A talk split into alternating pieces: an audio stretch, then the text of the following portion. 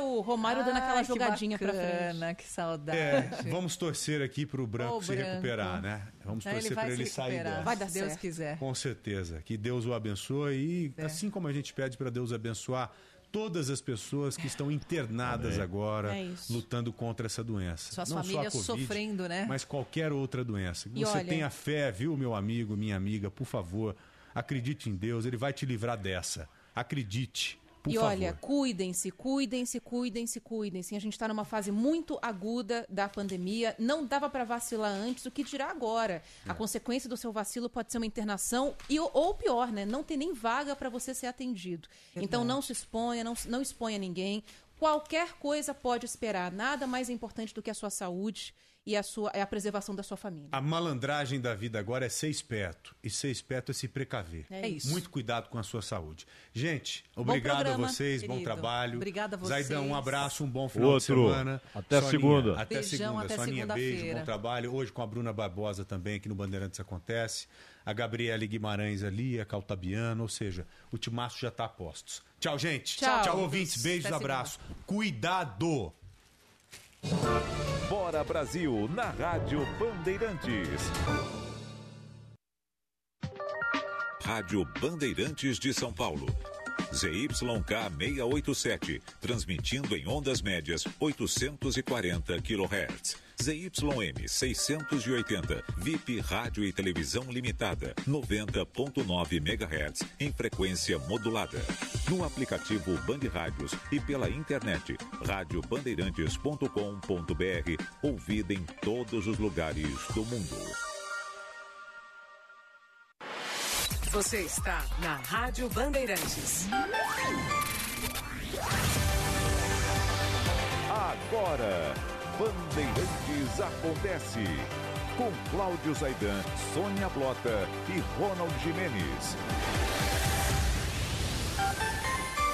E o Ronald Jimenez está diferente. Eu, Bruna Barbosa, aqui hoje com você no Bandeirantes Acontece. Acontece. Aqui, a análise das notícias mais importantes do dia.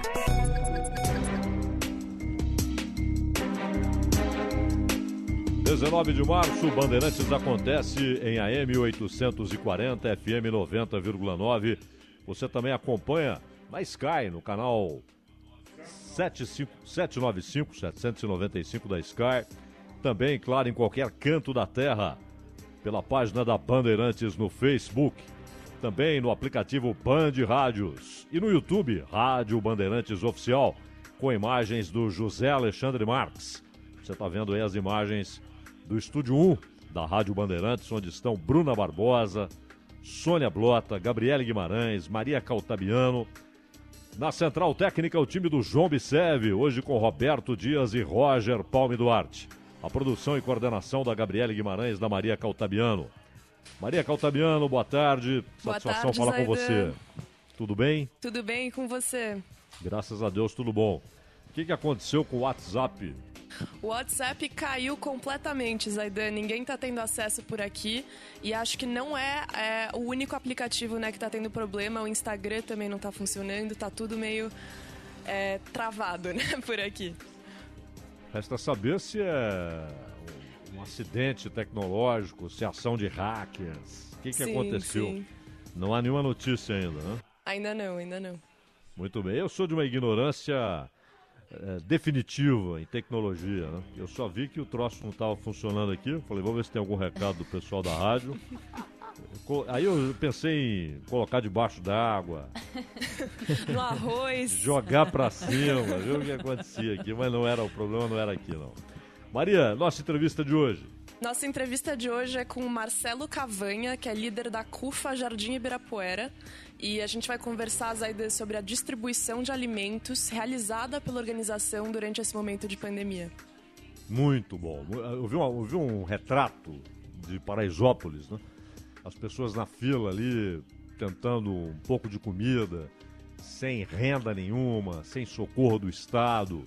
E ali você tem aquelas denominações cristãs que, que distribuem comida, pessoas que ajudam. Então é muito importante o trabalho que esse pessoal faz. Um ótimo tema. Maria Caltabiano, bom trabalho. Para nós, Zaidan, Oi, Gabriele Guimarães, como vai? Oi, Zaidan, graças a Deus, tudo bem? Tirando o WhatsApp, né, que atrapalha um pouquinho o nosso trabalho, mas o que é importante tá tudo bem, graças a Deus. Boa tarde para você, para Bruna, para Sônia, para Maria e para todos que acompanham o Bandeirantes Acontece. Você viu o sorteio da Liga dos Campeões, Gabriel? Vi sim, Zaidan. Achei que a gente vai ter grandes emoções, né? A gente imagina que a grande emoção vai ser na final, mas a gente vai ter bons confrontos. Até separei aqui para os nossos ouvintes. De um lado, a gente tem Bayern de Munique e PSG, que vai ser um Palpites, baita Gabriel. jogo. Ai, meu Deus, eu vou de. ah, eu vou de PSG, Zaidan. Dois. Eu Boa. também. Aí, ainda na- na do mesmo lado da chave, Manchester City e Borussia Dortmund. Vou de Manchester City e você? Também. Também. Guardiola. E, é, e do outro Se bem, lado. que, se bem que o Haaland, que é o artilheiro da Liga dos Campeões, até aqui com 10 Fantástico. gols, olho nele. Aquela defesa do, do City às vezes dá sustos. Né? Sim, e ele já muito, muito talentoso, já tá aí provocando alguns jogadores também, né? Do outro lado da chave, a gente tem Real Madrid e Liverpool. Eu vou de Real. E você? Você sabe que o Liverpool é interessante, porque às vezes acontece de um time não ir bem no campeonato por pontos corridos e, paralelamente, ao mesmo tempo, ir muito bem em mata-mata. É verdade. Atuações diferentes, né? O É, Cruzeiro você fez viu como isso. o Liverpool passou pelo Leipzig facilmente? Sim. Não é? Mas eu vou de Real. Beleza, eu vou de Real também. E ainda na mesma chave, Porto e Chelsea. Aí eu vou de Porto. Eu vou de Chelsea. Tá bem. E quem vai ser campeão? Discordamos em um, né? É. Quem vai E- bater campeão, você acha? Paris. Também acho. Aê, agora eu gostei. A Sônia adorou. Gabriele, ótimo trabalho. pra nós, Aidan.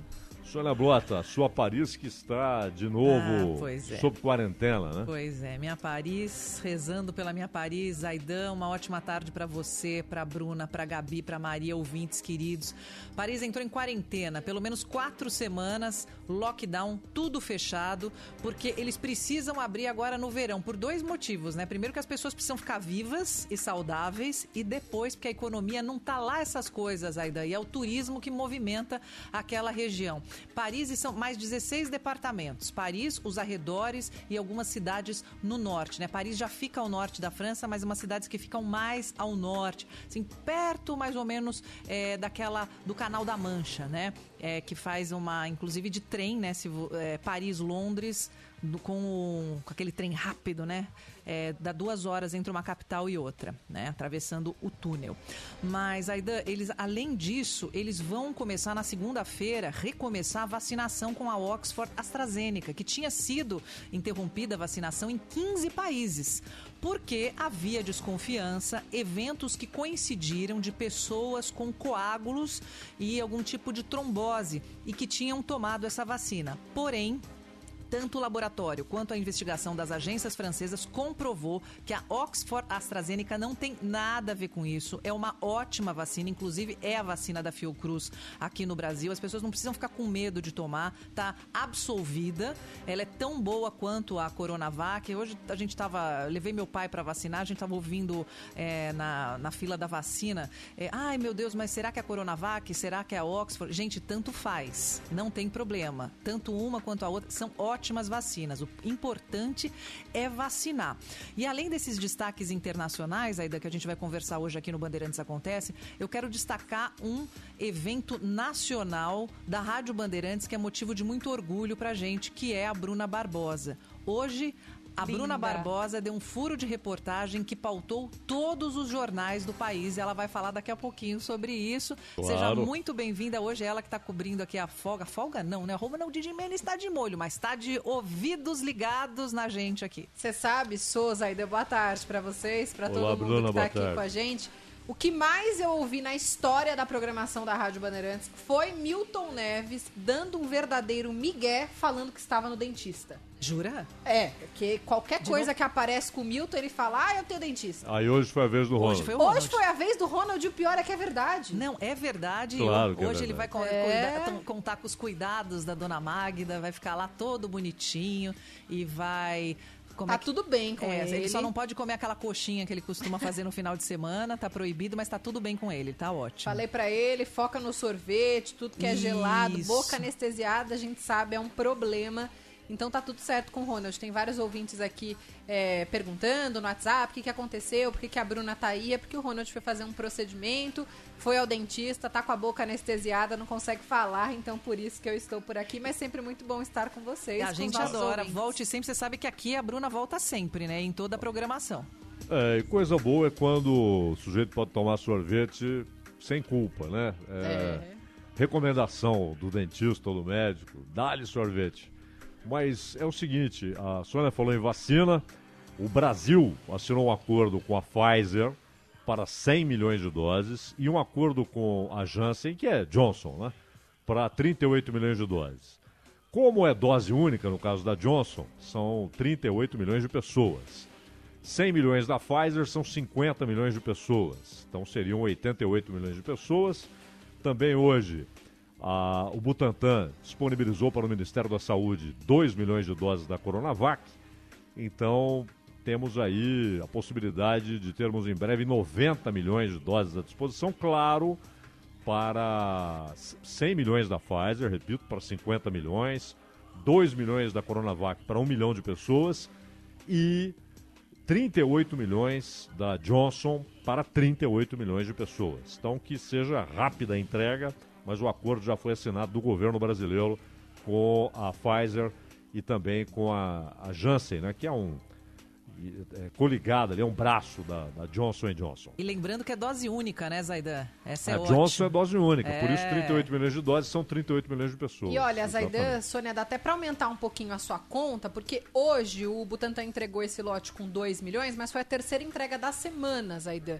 Somente de segunda até hoje, o Butantan entregou 7,3 milhões de doses. Opa. Ou seja, um pouco mais de 3 milhões de pessoas que poderão ser vacinadas com a Coronavac. Então, de pouquinho em pouquinho, parece que tá tudo indo. E aí, quando a gente começa a dizer que há pandemia, a gente começa a ver essa luz no fim do túnel, é, vacina sendo adquirida, imunização andando aí a passos lentos, mas andando, a gente se depara com Nossa, algumas pô. farpas. Verdade, né, Bruna. Como a de hoje do governador de São Paulo com o prefeito Bruno Covas. Que a Bruna vai contar em detalhes pra gente, viu, Zaida? E uma outra coisa, um outro aspecto importante que a gente precisa falar aqui. Os- lembra que a gente estava falando da vacinação dos Estados Unidos, né? Que até maio eles pretendem vacinar todo mundo para que no 4 de julho, a data simbólica, todos estejam muito bem, a economia abrindo, etc. Todos os adultos. né? Todos os adultos, exato, a partir de 18 anos. Agora, eles vão enviar 2 milhões e meio de doses para o México e 1 milhão e meio para o Canadá. Ou seja, a ideia é proteger as fronteiras para que a doença realmente seja expulsa daquela região. É, até porque é o acordo Canadá, Estados Unidos e México, né, que foi refeito na administração do Trump. Uhum. É o velho, velho NAFTA, que está E tá agora com uma nova cara.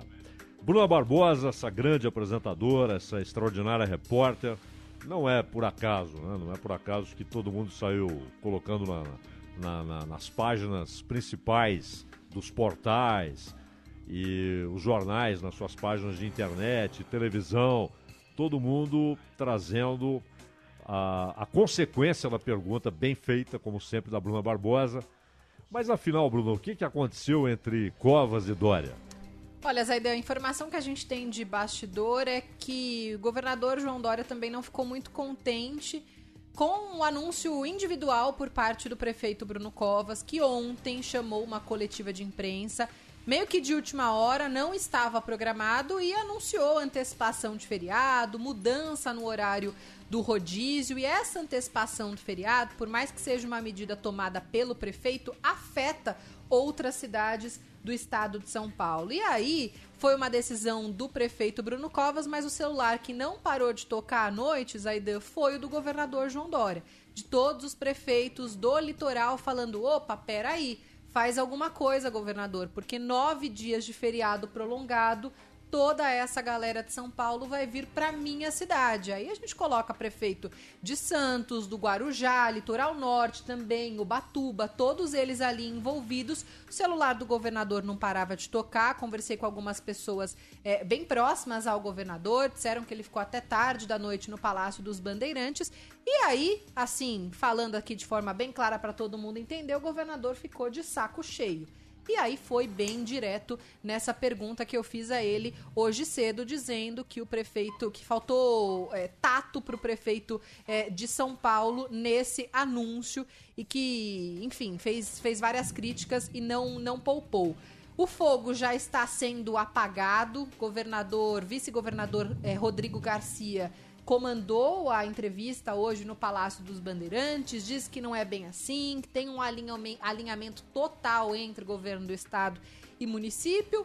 É o que deve acontecer, né, Zaidan? Porque eles não vão assumir nenhum tipo de briga publicamente, não é interessante nem para os dois, nem para o partido, para a história que ambos carregam para o país no momento em que a gente vive, né? É não, aí, não é interessante ter é, governador e, e, prefeito trocando farpas no momento em que a gente já sabe o governador tem aí uma briga escancarada, uma, um embate direto com o presidente Jair Bolsonaro. Então também não é interessante que continue tendo farpas, especialmente com Bruno Covas, que foi seu vice-prefeito aqui em São Paulo, e os dois têm uma e relação eles são enorme. amigos, né? Amigos Bruna? também pelo Mário Covas, Exato. né? É, numas, né? É. Numas. Numas ainda. Numa, que isso. Numa. Fala, e outra coisa, o João Dória tem essa mania, né? Porque ele poderia ter telefonado pro, pro Bruno Covas. Ó, É. vamos fazer um ajuste aí, porque o pessoal tá reclamando e tal. Ele quis tornar a coisa pública. E aí a resposta, embora muito mais ponderada, sem citar João Dória, mas a resposta veio do Bruno Covas. Né? O João Dória fez questão de tornar a coisa pública. Quis dar uma dura no prefeito de São Paulo publicamente. Uma pa- Errou. É, uma passada de mão no telefone é, teria evitado tudo isso de qualquer uma das partes, Claro, né, você tem toda essa, você tem toda a razão, Bruna. Você imagina, a população já está insegura, com medo da doença, com medo de morrer, não tem vaga para internar e eles ficam brigando. Não pode, ninguém pode brigar mais. E tem isso que resolver nosso problema. ter vindo dos dois. É. Sou. Claro. O prefeito Bruno Covas poderia ter ligado pro governador João Dória, ó, vou antecipar feriado, mesma medida que fiz no ano passado, o que que você acha? A gente anuncia junto na coletiva amanhã, posso ir sozinho, beleza, de boa.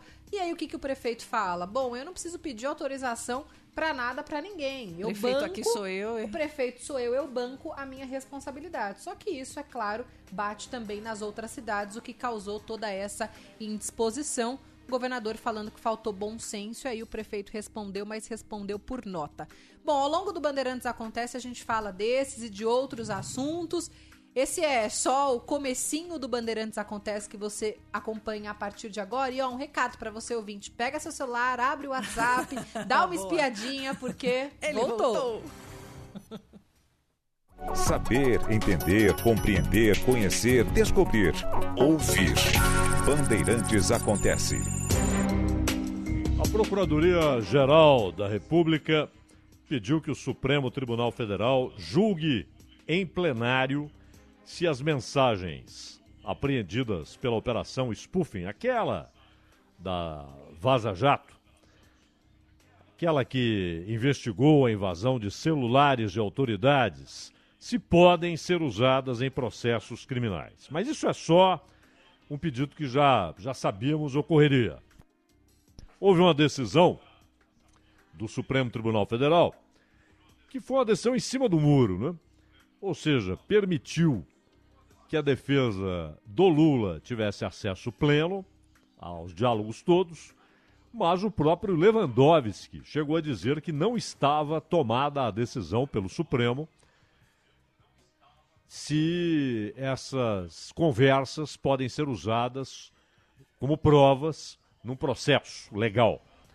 Mas há mais, coisas mais urgentes e importantes. O Ministério Público Federal defende que até que isso seja decidido, a segunda turma do Supremo interrompa o julgamento que discute se Sérgio Moro foi parcial nas condenações do Lula na Lava Jato, particularmente lá no caso do Triplex. É bom lembrar que essa votação já começou na segunda turma. Tá 2 a 2 Há possibilidade de mudança de voto, é claro, enquanto não é encerrada a votação.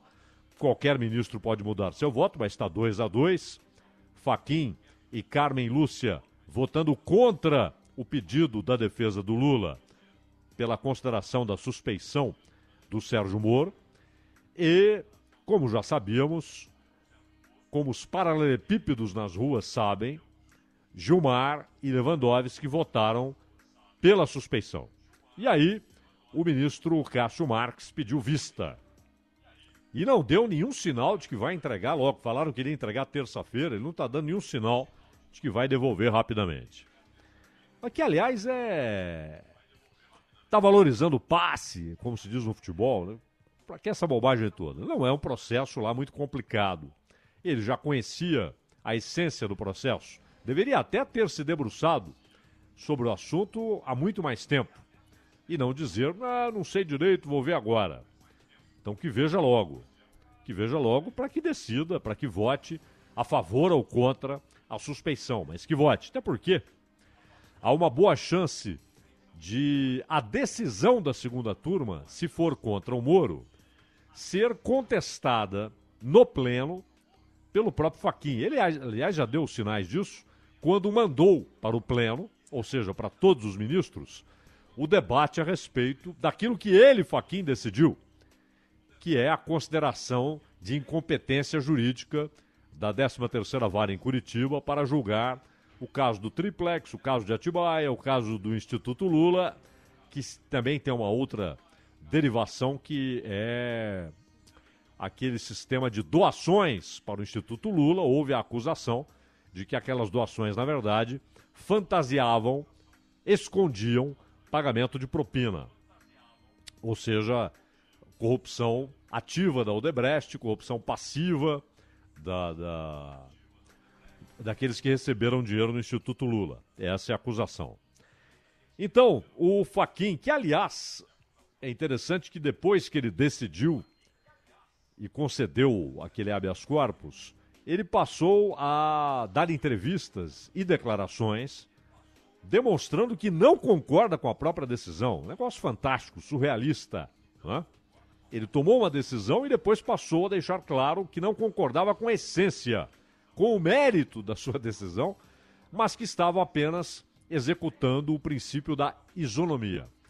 Já que a segunda turma havia decidido assim para outros réus, então que assim fosse decidido para o Lula e se disse derrotado na, na, na decisão da segunda turma e, portanto, resolveu votar com a segunda turma, embora discordando.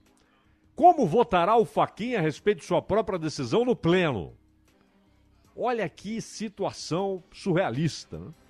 Ele pode, de repente, votar contra si mesmo, votar contra a sua própria decisão, alegando que antes estava apenas seguindo determinação e decisão majoritária da segunda turma, um 3 a 2, mas que agora, no pleno, ele votaria diferente. Aconteceu já com a Rosa Weber, mas não em relação a uma decisão dela mesma. A Rosa Weber ela votava ou tomava decisões que respeitavam a maioria, ela foi voto vencido na história do, da possibilidade de prisão depois de condenação em segunda instância. Ou seja, ela tomou decisões considerando que havia uma decisão do Supremo, um balizamento, uma maioria estabelecida, permitindo a possibilidade de prisão depois de segunda instância. Mas, quando o mérito em si, de novo, voltou ao Pleno do Supremo, aí ela votou de acordo com o que ela pensa. Votou contra a possibilidade de prisão depois de condenação em segunda instância. Ela não mudou a sua posição, mas ela respeitou o tempo todo quando ela era minoritária quando houve a possibilidade de votar no mérito, ela votou. Quem mudou a sua posição, o seu conceito, foi Gilmar Mendes. Esse mudou. Mas, o que a análise da possível suspeição de Moro, o que pode acontecer é voltar à pauta na semana que vem, dependendo da pressa ou da morosidade deliberada do Cássio Marques. Se ele vai ou não apresentar o seu voto depois de ler o processo todo. Julgamento que foi suspenso exatamente por isso num 2 a 2 não é? E no julgamento, o Gilmar Mendes, que aliás já fez isso em entrevistas, inclusive no Canal Livre, e o famoso e popular Lewandowski, eles citaram trechos de mensagens da Vaza Jato para reforçar a tese de que Moro e os procuradores que atuaram na Lava Jato no Paraná foram parciais. Parciais. E atuaram como perseguidores do réu. No caso, o ex-presidente Luiz Inácio Lula da Silva. E aí está uma questão muito interessante. Eles argumentaram, portanto, isso faz parte dos autos, nos seus votos, dando mensagens, quando na verdade o próprio Supremo ainda não decidiu, não anunciou, não tomou a decisão se essas mensagens podem ou não ser usadas num processo legal, porque obtidas de maneira criminosa. Não é? O hackeamento é crime. Obter mensagens por meios ilegais é crime, óbvio, não é? é ilegal. O crime está estabelecido e a pena prevista. Aliás, essa investigação anda muito devagar. Porém, a decisão se elas podem, tais mensagens, ser usadas no processo legal, não foi tomada pelo Supremo, como anunciou, aliás, o próprio Lewandowski. É? A anulação das condenações de Lula não levou essas alegações em conta. Isso aqui é o caso Faquin. Ele tomou a decisão por considerar o princípio da isonomia. Ao dizer, bom, em casos semelhantes, a incompetência foi declarada então, eu declaro a incompetência do Tribunal de Curitiba e transfiro para o Distrito Federal. Porém, o senhor Edson Fachin deixou aberta a possibilidade de o magistrado no Distrito Federal, o juízo no Distrito Federal, tomar a decisão de considerar as provas que foram consideradas em Curitiba, que foram acolhidas em Curitiba, que foram decisivas em Curitiba. Agora, se a suspeição de Moro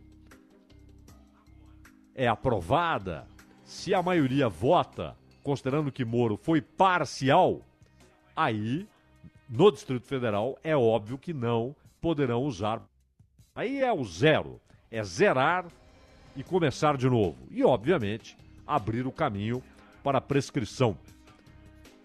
Aliás, situação que é comum no judiciário brasileiro, a prescrição já favoreceu tucanos, petistas, empresários.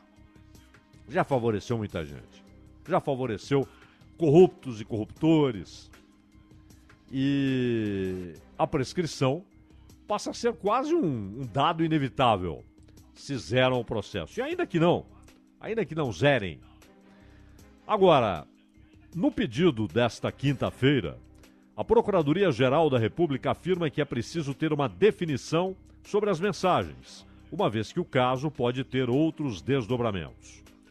E em razão do exposto, diz o texto, em apreço à segurança jurídica, há de se dar seguimento à análise pelo plenário dessa Corte Suprema, plenário, da pretensão de acesso às mensagens que foram originariamente apreendidas no âmbito da operação Spoofing, com o exame exauriente da licitude de sua origem, da possibilidade de seu uso por distintos agentes do Estado e pela defesa, de seus gravosos reflexos sobre a proteção constitucional, da regularidade da construção e busca dos meios de prova, dos limites da sua expansão sobre a esfera não pública das pessoas e as consequências sobre o incentivo, atenção, à atuação clandestina de agentes públicos e privados no campo das comunicações interpessoais.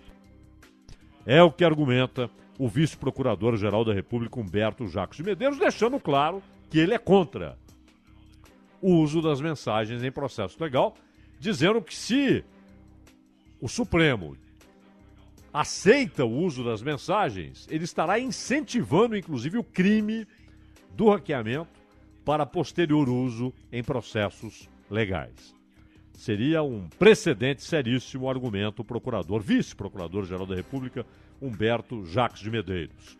Então, o Pleno terá de decidir a respeito do habeas corpus do Faquin, a respeito do uso em processo legal das mensagens que foram obtidas com hackeamento, portanto, por meios ilegais, e obviamente terá de decidir, até a pedido do Faquin, hein? A pedido do Faquin, se depois da decisão que ele tomou, ainda há cabimento em julgar a suspeição de Sérgio Moro, a parcialidade ou não de Sérgio Moro. Gilmar Mendes, no seu voto na semana passada, deixou claro que, na opinião dele, as coisas não se misturam e que a decisão do Faquin não impede o prosseguimento do julgamento da suspeição de Sérgio Moro. Bruna. São 3 horas e 30 minutos. Você está no Bandeirantes Acontece. A gente já volta com mais informação aqui para você, nosso ouvinte. Trânsito.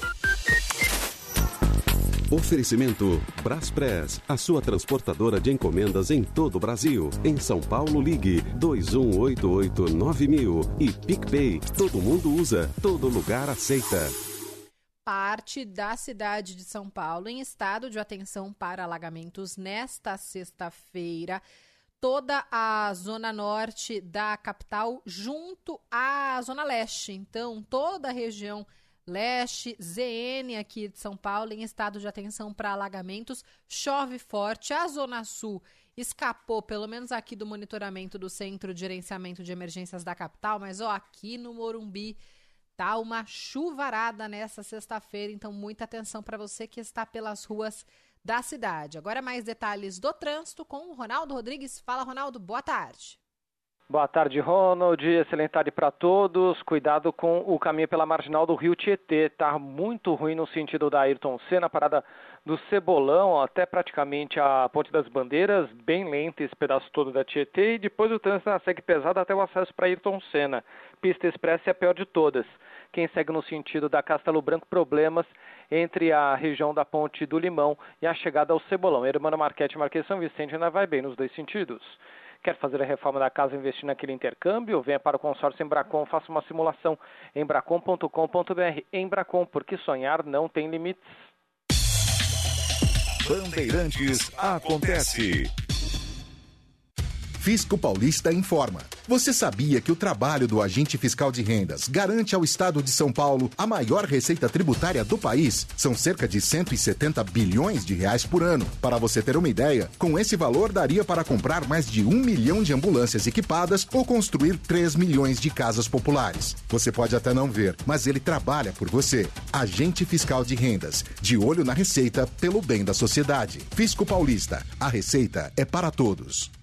Condição imperdível na Caltabiano Toyota. No mês de março, Yaris 2022 com entrada de 60% e parcelas a partir de 599 no ciclo Toyota. Isso mesmo, na Caltabiano Maquilarte Yaris 2022 com parcelas a partir de 599, recompra garantida do ciclo Toyota e 5 anos de garantia. Aproveite essa oportunidade na Caltabiano Maquilarte. Estamos atendendo 100% online. Siga Grupo Caltabiano nas mídias sociais e saiba mais. No trânsito, sua responsabilidade salva vidas. Atenção! Nunca foi tão fácil resolver o problema da sua CNH. A HS vai até você. Isso mesmo, resolvemos a situação da sua CNH, sem você precisar sair de casa. Ligue 11 4327 0896 e faça já a regularização da sua CNH. HS Consultoria, trabalhando e inovando por você. 4327 0896. Tem o seu direito de dirigir. Processo 100% garantido. HS 11 4327 0896.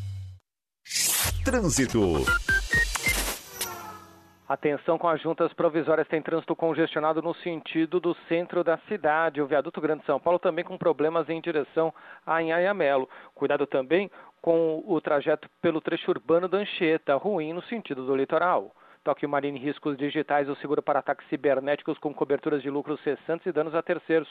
Fale com seu corretor ou acesse toquemarine.com.br.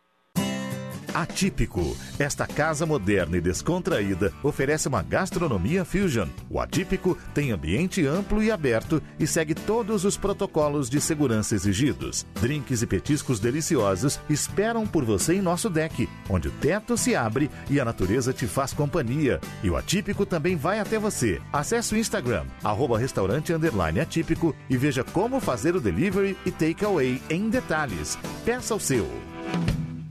Sabia que o sistema de ônibus rodoviário do estado de São Paulo é um dos serviços mais bem avaliados do país?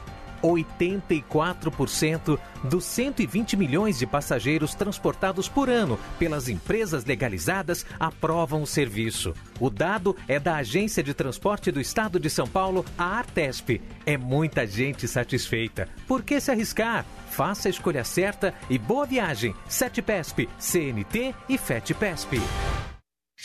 Trânsito. Avenida dos Bandeirantes com o trânsito mais carregado em direção a imigrantes, principalmente a partir já do viaduto Santo Amaro. Para quem segue no sentido da marginal, o trânsito mais pesado entre o, o Dante Delmanto e a passagem pela lateral do aeroporto de Congonhas. No verãozão do frio você encontra os produtos Gree com os melhores preços. Acesse dofrio.com.br ou corra até uma de nossas lojas. Escolha parar de fumar e conte com Fumazil.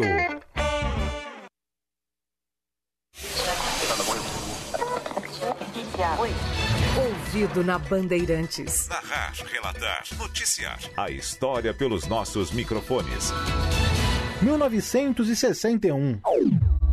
Movimenta na intermediária, Mengão, Mengão do Pelé. Foi aos 40 minutos do primeiro tempo do jogo Santos e Fluminense, realizado no Maracanã no dia 5 de março de 61, que Pelé marcou o gol que muitos atribuem como o mais bonito até hoje marcado naquele estádio. Tão bonito que produziu uma expressão popularizada para sempre: gol de placa. E quem criou foi o jornalista Joelmir Betting, que estava no estádio e ficou tão impressionado com a beleza da jogada que do próprio bolso mandou fazer uma placa de bronze que ainda ainda hoje está à vista no saguão do Maracanã. As imagens daquele gol se perderam, mas a narração de Pedro Luiz pela Rádio Bandeirantes você ouve agora. Arquivo digital. Telefone pela meia, tem Coutinho pelo miolo, tem Dorval pela ponta. Faz a volta para o lado de Coutinho, levando e enganando bem a Clóvis. Tem um ponteiro livre, vai sozinho, quer ir para a boca do gol. Espetacular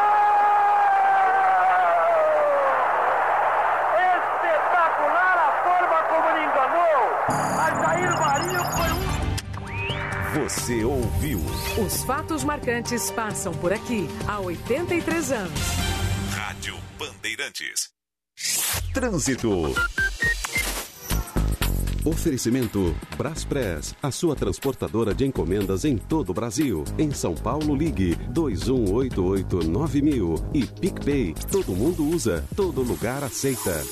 Avenida do Estado, trânsito carregado nos dois sentidos na passagem pela região do corredor Norte-Sul. Também trânsito carregado nos dois sentidos na altura do Mercadão e dificuldades no sentido do ABC. Na aproximação ali do cruzamento com a Rua dos Patriotas tem muito trânsito ruim ali por aquele pedaço. Com o site e aplicativo da Western Union você envia dinheiro online 24 horas por dia. Acesse w.com ou baixe o app para enviar ao exterior hoje mesmo. Você ouve, Bandeirantes Acontece.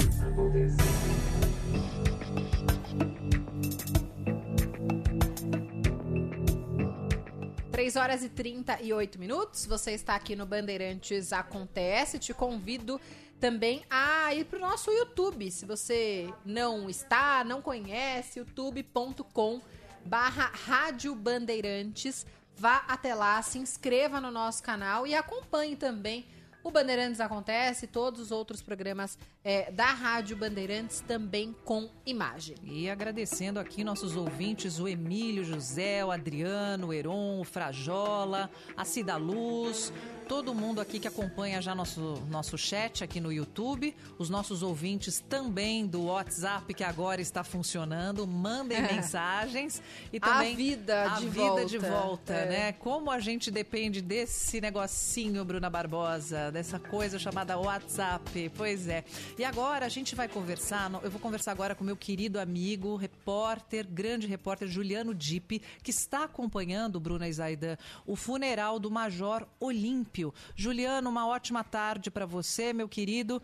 É, obviamente que é um clima de comoção, as pessoas, inclusive dentre os, os próprios colegas lá no Congresso, é, foi um momento de muita tristeza, mas o que está intrigando aqui nossos ouvintes e a todos é o silêncio do presidente Jair Bolsonaro, Ju.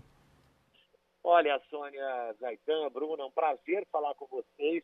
Ainda mais nesse dia que a gente ficou sem WhatsApp, eu já estava há mais de um, duas horas sem fofocar com a Sônia. Mas é o seguinte... Não, e é repórter verdade. sem WhatsApp é um problema, né, Dip? Exatamente. A gente esqueceu além como é que faz reportagem assim. Também, né? É. Realmente hoje eu estive na... Voltando ao noticiário, né?